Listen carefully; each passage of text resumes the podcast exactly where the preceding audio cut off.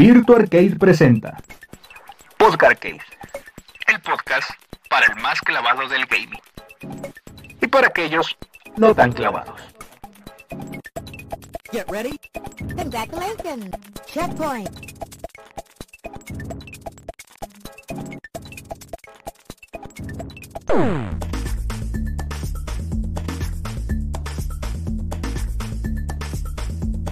Hey, ¿qué tal amigos de Virtua Arcade? Espero que se encuentren bastante, bastante bien. Yo soy Ulises de la Rosa y en una ocasión más nos encontramos de vuelta en esta bonita sección Podcast Arcade, episodio número 12. ¿Qué es lo que vamos a ver a lo largo de este episodio o a escuchar, mejor dicho? Pues eh, de los temas que vamos a hablar, ya saben, son noticias, análisis y recomendaciones de videojuegos para esta semana. Todo esto y mucho más en Podcast Arcade. Episodio número 12, comenzamos.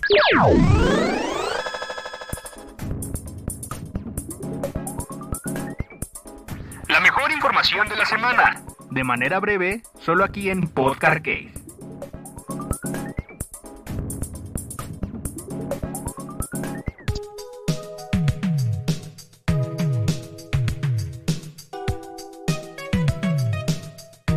Y bueno, ya estamos aquí de regreso en un episodio más de esta sección, de este podcast semanal.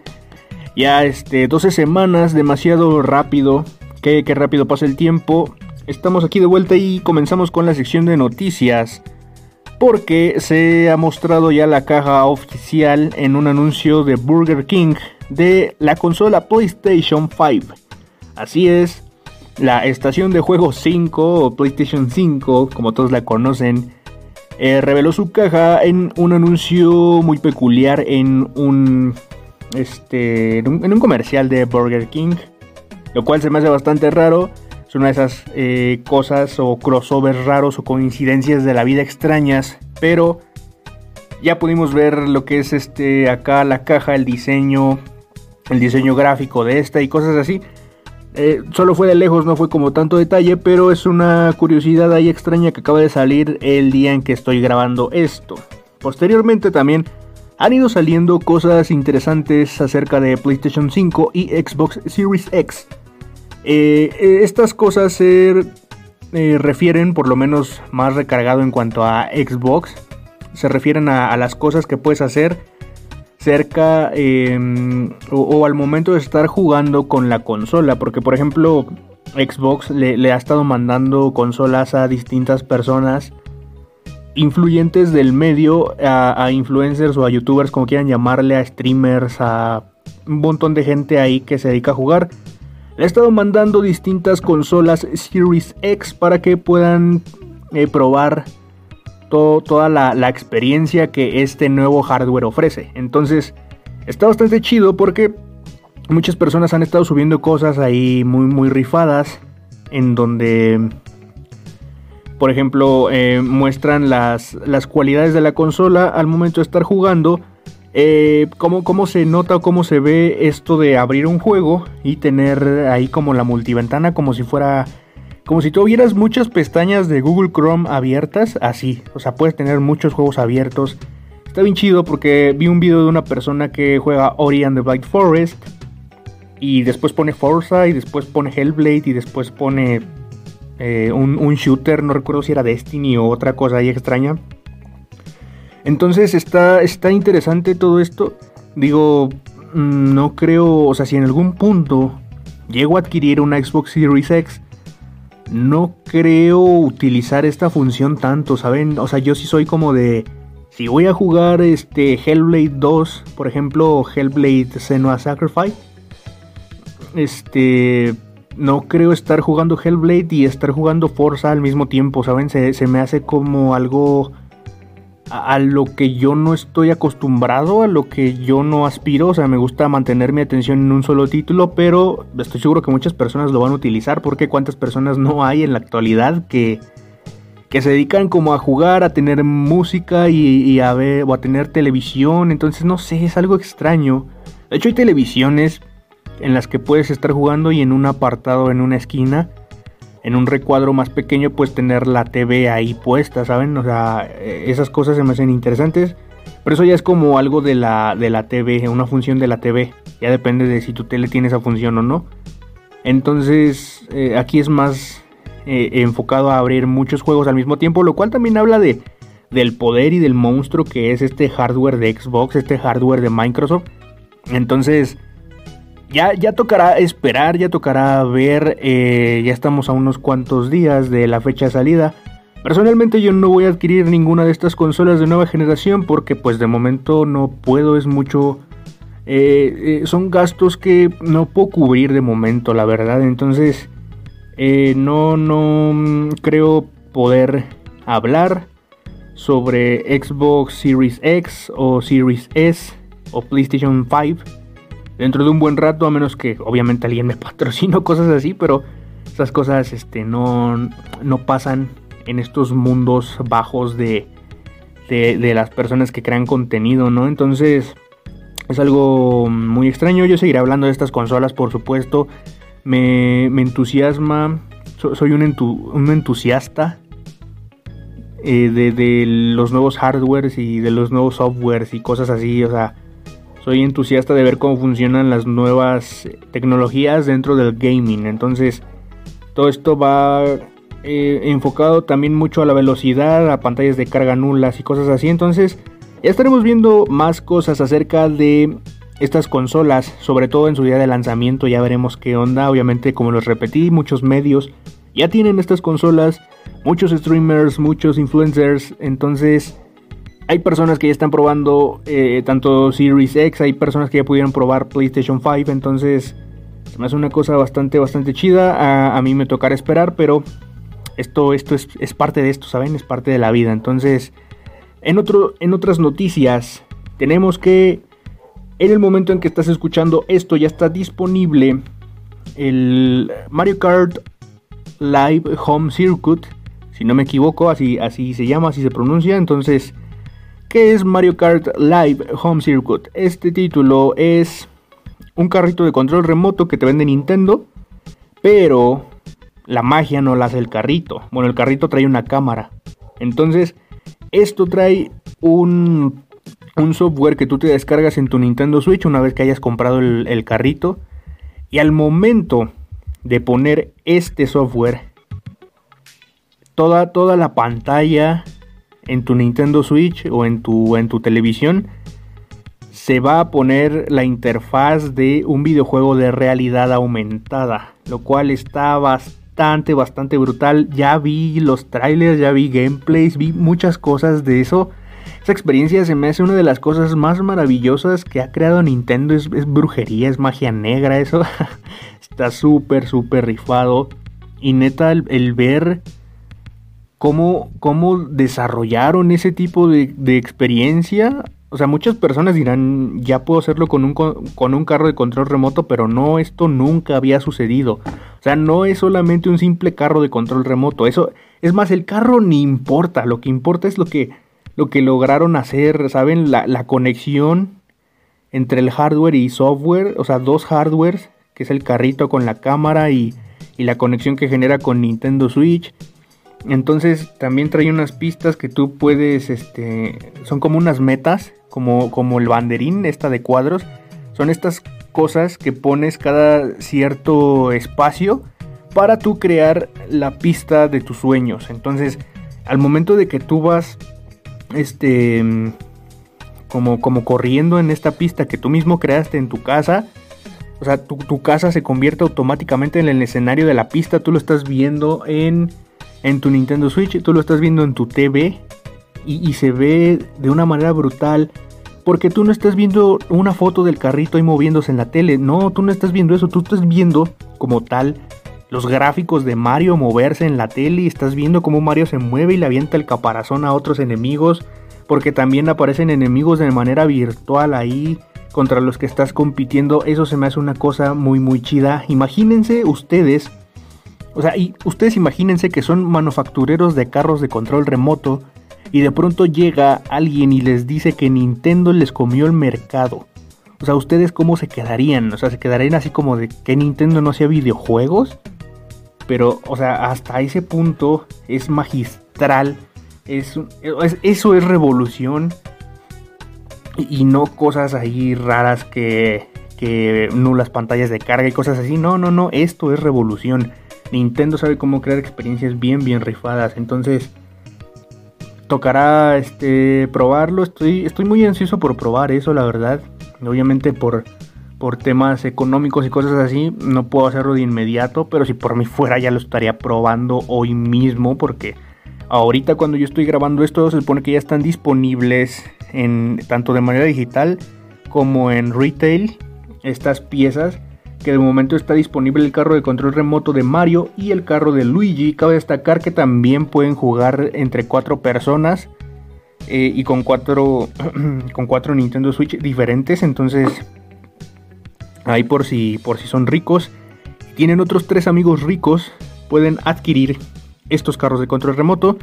Lo raro es que va a haber dos Luigis y dos Marios, o cuatro Marios, o cuatro Luigis, o tres Luigis y un Mario, etcétera, ¿no? Eso es lo raro, pero yo creo que vale bastante la pena. Es una experiencia bien, bien rifada. Me muero de ganas por jugar eso y claro que estaré viendo gameplays de lo que realice la gente. Igual pueden crear maquetas con cartón y recrear la pista real, así de Mario Kart, la pista que ustedes quieran, y, hacerla con los carritos. O sea, se pueden hacer mil y un cosas con ese software que desarrolló Nintendo para crear esta experiencia de realidad aumentada que se ve tan tan chida. Entonces ya estaré trayendo más información en futuros episodios sobre qué es lo que hace la gente, sobre qué es lo que realiza. Y si puedo conseguirlo, igual lo haré. Claro que sí. Entonces eh, no creo que sea tan, tan pronto que, que lo pueda conseguir. O si es que lo llevo a conseguir. Entonces, de momento no me hago muchas ilusiones, ¿verdad?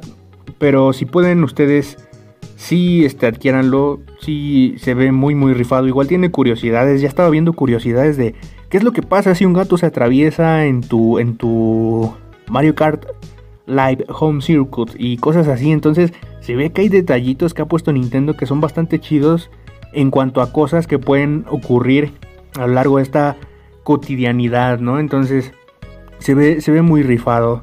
En cuanto a otras noticias, también tenemos una más para Nintendo Switch. Y es que el videojuego de Oceanhorn 2 llegará este mismo mes de octubre a la consola Nintendo Switch. Para los que no conozcan Oceanhorn, este título es un videojuego inspirado en la saga de Legend of Zelda.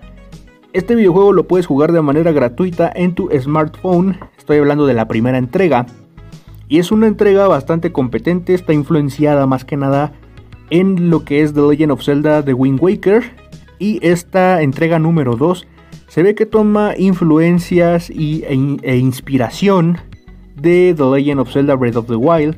No llega a ser igual, pero toma inspiración de algunas cosas. Yo he visto algunos gameplays. De hecho está disponible para la plataforma de Apple Arcade, si no me equivoco. Entonces pueden checarlo si tienen Apple Arcade ahí este, contratado o algo así. Entonces eh, este título llega este mes de octubre Cabe destacar que también los desarrolladores dijeron que les costó trabajo como el, porteo de esta versión a Nintendo Switch. Porque ellos dijeron que no estaba bien optimizada su, obra, ¿no? O sea, su, su juego no estaba bien optimizado porque consumía muchos recursos. Lo cual es una de las cosas muy chidas que si quieres meter algo en Nintendo Switch, tienes que asegurarte de que rinda bien en la energía porque... Eh, o sea, Nintendo Switch es híbrido. Si, si gasta muchos recursos, se va a chupar la batería demasiado rápido si lo juegas en modo portátil. Entonces aquí me, gusta eso de la optimización. No le hicieron downgrade gráfico ni nada de eso, solamente optimizaron para que consumiera menos recursos, lo cual es bastante chido.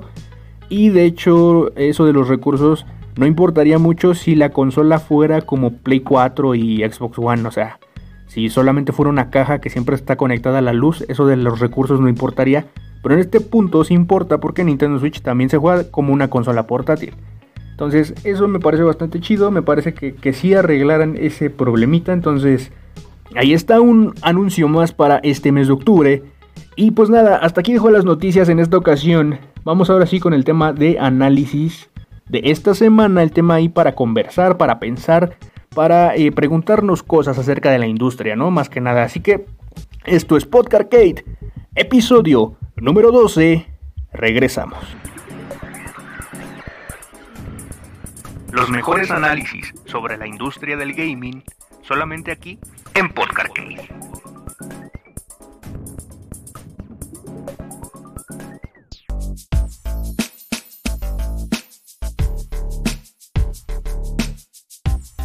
Y bueno, ya estamos de vuelta aquí en Podcarcade, episodio número 12.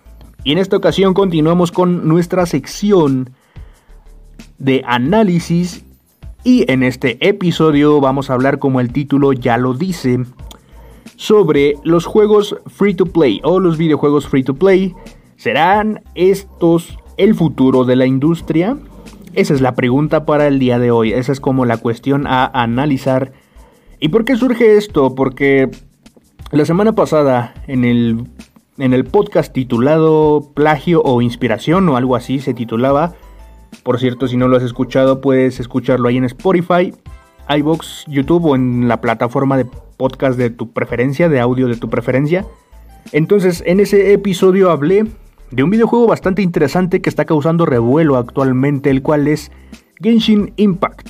Si no sabes qué es Genshin Impact, este título es un videojuego free to play, lo cual quiere decir que es gratis y lo puedes jugar eh, tan solo bajándolo en tu celular, en PC y en PlayStation 4. Cabe destacar que las versiones de Nintendo Switch y PlayStation 5 llegarán un poco después. Y los desarrolladores han dicho que no lo van a sacar para Xbox porque Xbox no es mercado para RPGs, seamos sinceros.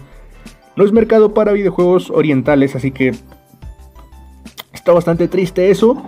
Posteriormente, si lo piden mucho y ven que la gente de verdad si lo quiere en Xbox, tal vez se animen a realizar esta, este port hacia Xbox Series X. Pero lo dudo muchísimo. De todos modos, si tienes un celular, puedes jugarlo ahí. Es bastante decente, es bastante bueno. Yo lo estoy jugando en mi celular, cabe destacar. Eso, tengo sistema operativo Android. Entonces corre de maravilla. Corre de maravilla. Entonces está a gráficos medios, cabe destacar eso.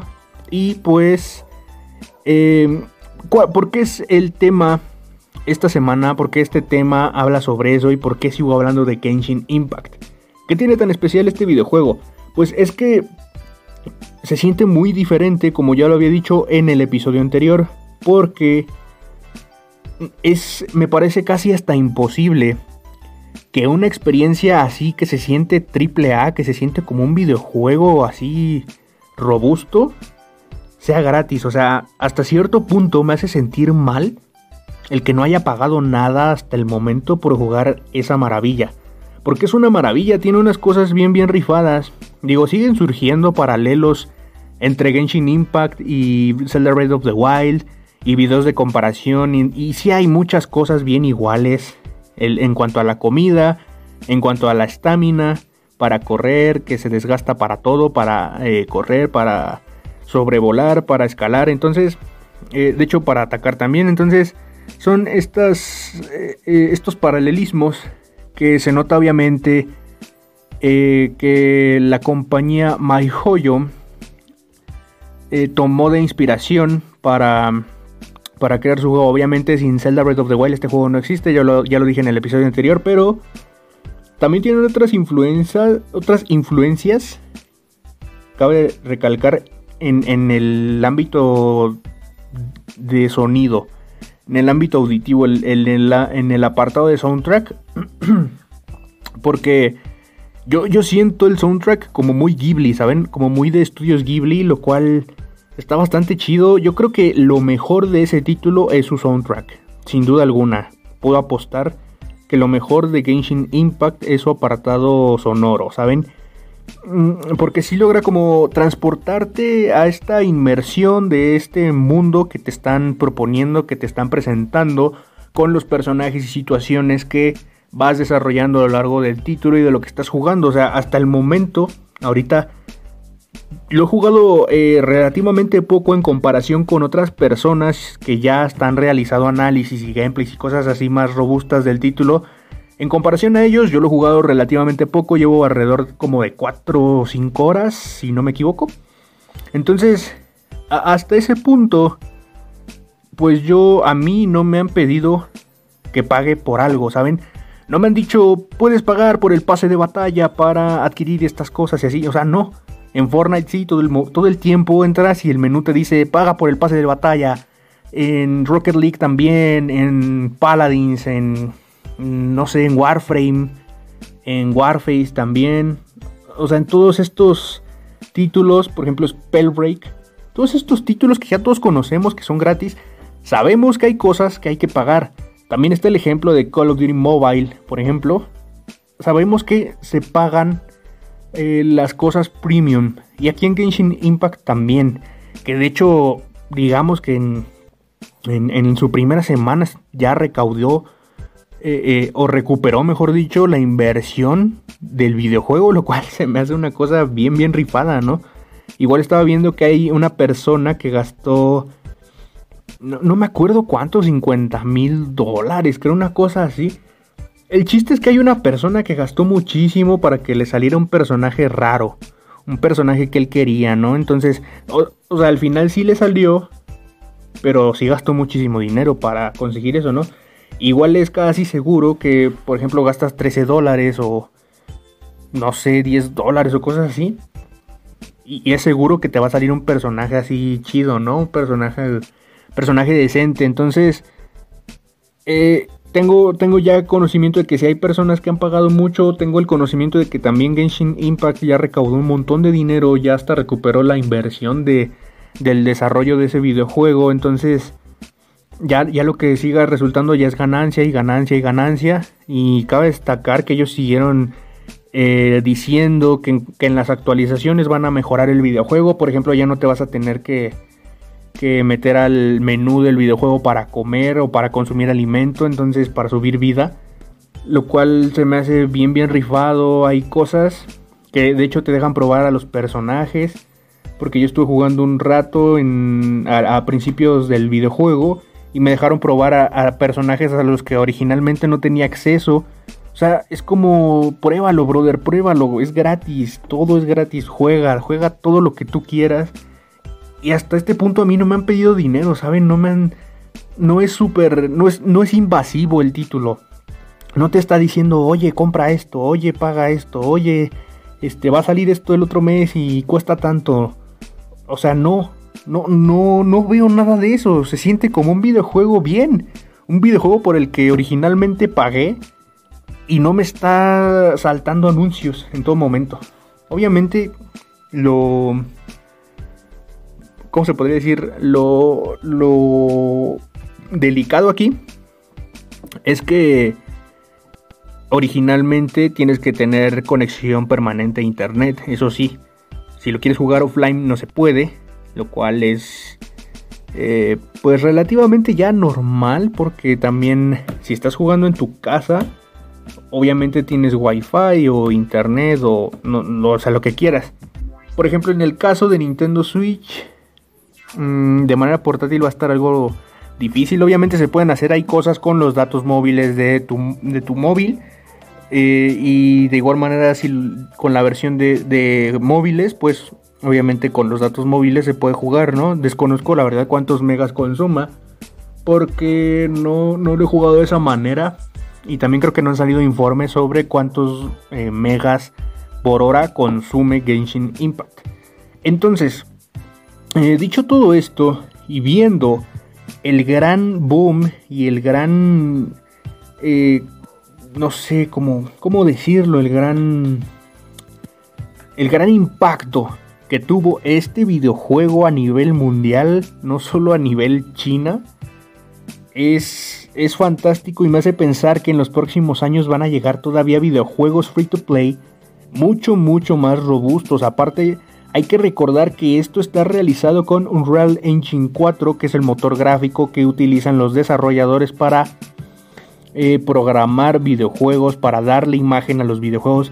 De hecho, Unreal Engine 4 se utiliza para el cine y se utiliza para películas y para efectos especiales, no solamente se usa en videojuegos, pero originalmente es una herramienta que es creada para videojuegos. Entonces, eh, no recuerdo un videojuego con Unreal Engine 4 que se vea así de bien como Genshin Impact, ¿saben? O sea, no sé si su estilo artístico le ayuda mucho a que se vea súper rifado.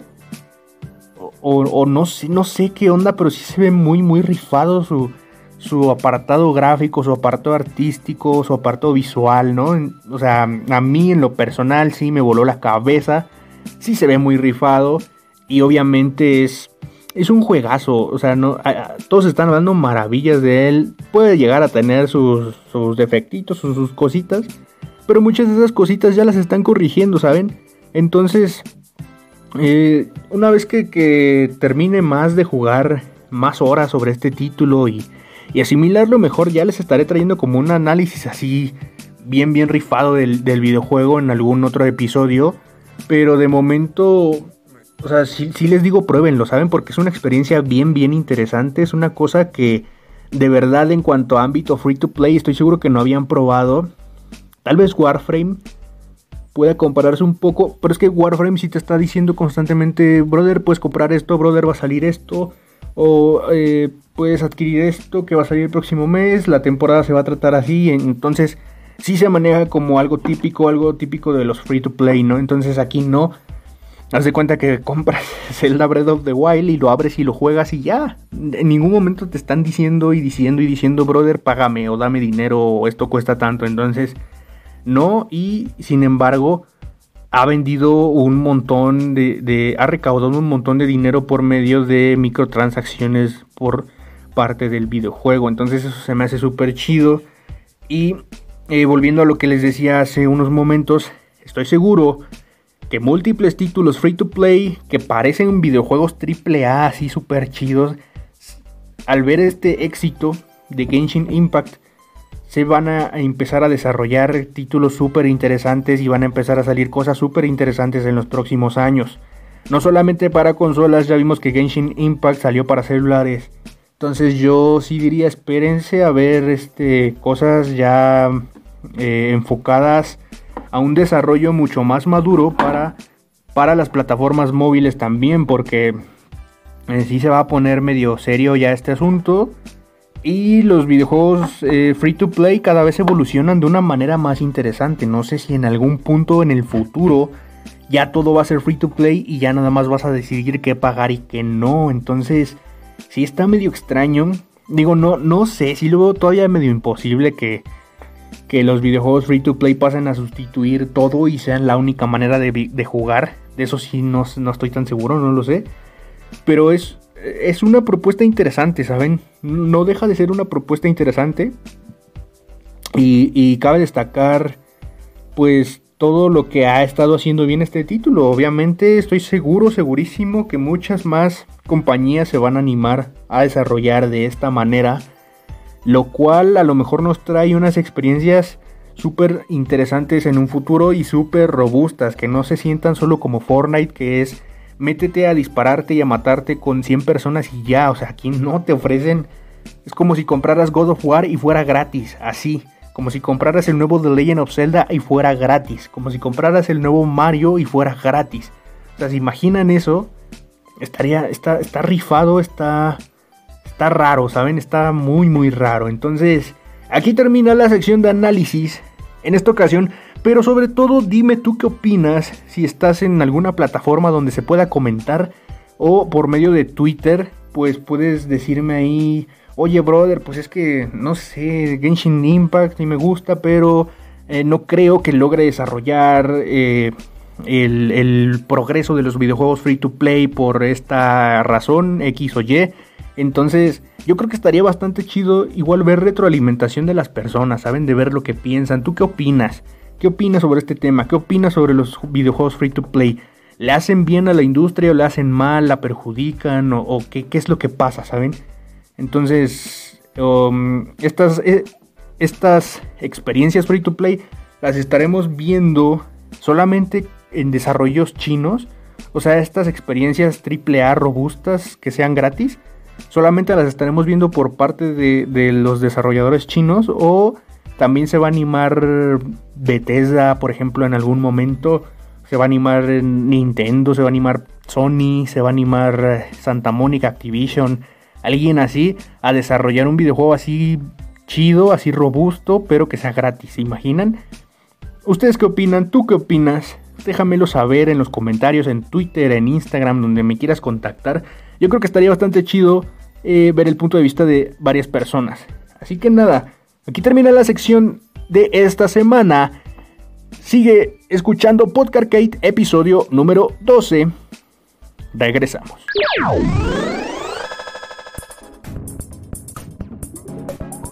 Videojuegos. ¿A quién no le encantan? Ponte atento y escucha la recomendación de esta semana. Solo aquí en Podcast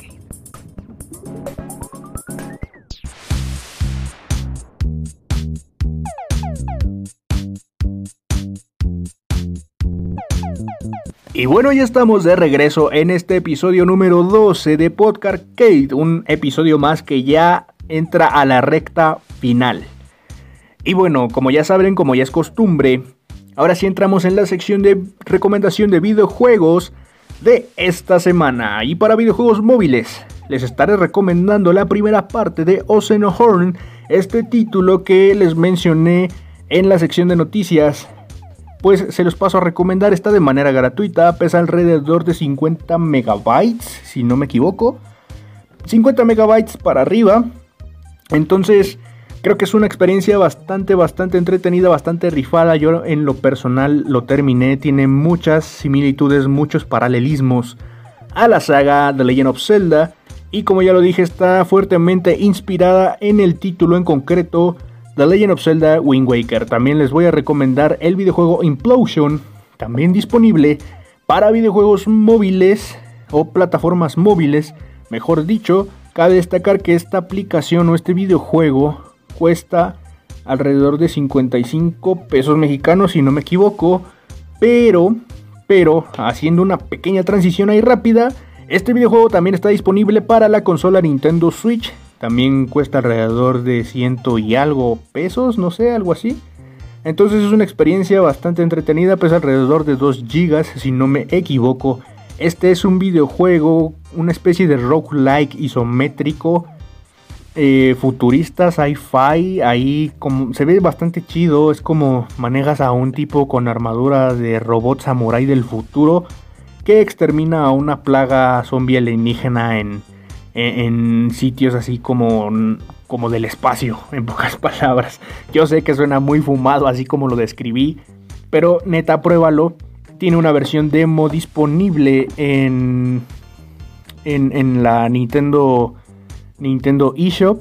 Y cabe destacar, creo, que también hay un demo disponible para dispositivos móviles. Ahí puedes probar qué onda, cómo corre en tu celular y si te gusta lo compras y apoyas a los desarrolladores, obviamente. También para los, eh, para los propietarios de un Nintendo Switch, obviamente les voy a recomendar Mario Kart Home Circuit. Esta experiencia que ya les conté sobre los carritos de control remoto es una cosa ahí muy, muy, muy rifada. Yo ya estuve analizando muchas cosas por medio de gameplay, por medio de experiencias de otras personas, así que es una cosa que yo les diría, sí, denle la oportunidad. Es más, esa cosa se va a agotar rapidísimo, si no es que ya se agotó en el momento que estás escuchando esto. Pero si es que hay, aprovecha y cómprate uno, por lo menos un carrito ahí. Entonces es una experiencia que se ve muy muy rifada. Y para los usuarios de un PlayStation y un Xbox, ya sea un Xbox One o un PlayStation, o un PlayStation 4, perdón, a veces eh, me trabo un poco. Este, les voy a recomendar la primera entrega, la primera entrega de Resident Evil, pero les voy a recomendar el remake realizado originalmente para Nintendo GameCube. Últimamente he estado visitando este remake. Cabe destacar que he estado visitando la versión original de GameCube. Y es una cosa fantástica, es una cosa hermosa su apartado visual, su apartado sonoro, su jugabilidad. No sé, la manera en la que en la que modifican esta mansión para darle una representación bien distinta pero a la vez familiar a lo que ya habías jugado originalmente en PlayStation 1. Se me hace una cosa maravillosa, un trabajo excepcional por parte de Capcom. Y les estoy recomendando esta versión porque para PlayStation 4 y Xbox One de hecho, también está para Nintendo Switch y PC, por si lo quieren ahí jugar. Este. O sea, para estas plataformas ya es una versión HD. Y es que los gráficos de GameCube son hermosos, solamente lo pasaron a HD y estiraron la pantalla, pero el juego se ve maravilloso. Si tienes la posibilidad también de, jugar la versión original y si tienes un GameCube ahí, pues, o sea, date la oportunidad de jugar este, este remake del primer Resident Evil. Cabe destacar que este Resident Evil fue originalmente el padre del survival horror. Tengo un video que destacar ahí en Virtual Arcade en YouTube que habla precisamente sobre el desarrollo y la invención de Resident Evil. Es un gameplay de la sección Virtual Arcade Flashback, pero empieza con un, mini documental, entonces pueden verlo ahí y pueden chutarse otros mini documentales que he estado subiendo ahí. Entonces, ahí por si quieren saber más acerca del desarrollo y acerca de Resident Evil, en concreto del primer juego. Entonces es una buena recomendación desde mi punto de vista, más porque estamos en el mes del horror. Y cabe destacar que eh, también quiero, quiero invitarte a que te des una vuelta por el canal ahí en YouTube, porque como ya les dije, cada semana estoy subiendo un video de la sección Virtual Arcade Flashback. Y en este mes, en esta ocasión, por ser el mes del terror, cada semana estoy subiendo un videojuego de terror. Cabe destacar que esto comienza con un mini documental y posteriormente empieza con el gameplay del título, pero yo sigo aportándote más datos curiosos sobre el desarrollo de este título. Así que nada, sin más por el momento, yo me despido. Nos vemos la siguiente semana con más contenido, más noticias, más análisis y más recomendaciones aquí en tu podcast favorito, Podcast Kate. Esto es todo, cuídate mucho, juega mucho y bye.